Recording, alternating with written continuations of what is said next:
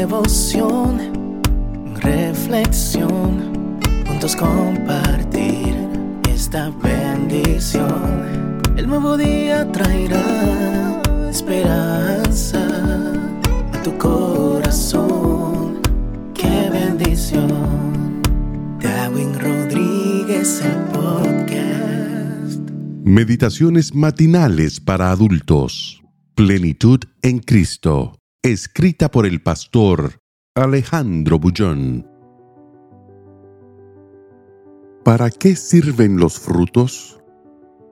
En esto es glorificado mi Padre, en que llevéis mucho fruto y seáis así mis discípulos. Juan 15:8 Pastor, no entiendo lo que sucede conmigo. Me decía el otro día un joven. Todos tienen buenos frutos que presentar, menos yo. No puedo probar que soy cristiano. El versículo de hoy muestra el propósito de los frutos en la vida del cristiano. El propósito no es probar que somos sus discípulos. Si pensamos de ese modo, corremos el peligro de buscar a Jesús con la intención de producir buenos frutos. En este caso, Buscar a Jesús se vuelve un medio y los frutos se transforman en el fin. Entonces, buscamos a Jesús por motivos egoístas. Y este es un terreno pantanoso que muchos cristianos no perciben. Buscar a Jesús no es el medio para alcanzar algo, es el fin, el objetivo de todo. La vida sin Cristo no tiene sentido. Él es el principio, el medio y el fin. Los frutos son el resultado natural del compañerismo diario con Cristo y sirven para glorificar a Dios, no para alimentar el ego del cristiano, ni para que los demás digan, mira qué cristiano maravilloso es aquel hombre.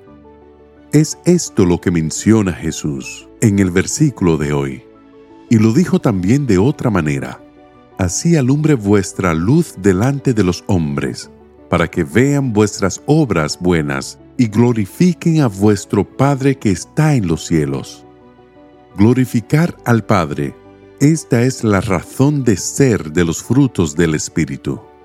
Pero en el cielo, Lucifer deseó la gloria para sí, y hoy hace todo lo que puede con el fin de que los cristianos se confundan y quieran producir buenos frutos con idea de probar que son cristianos y ser glorificados, cuando la única motivación correcta para buscar a Jesús es reconocerlo como el Señor de nuestra vida y devolverle la gloria que solo pertenece a Él. Haz de este un día de gloria a Dios.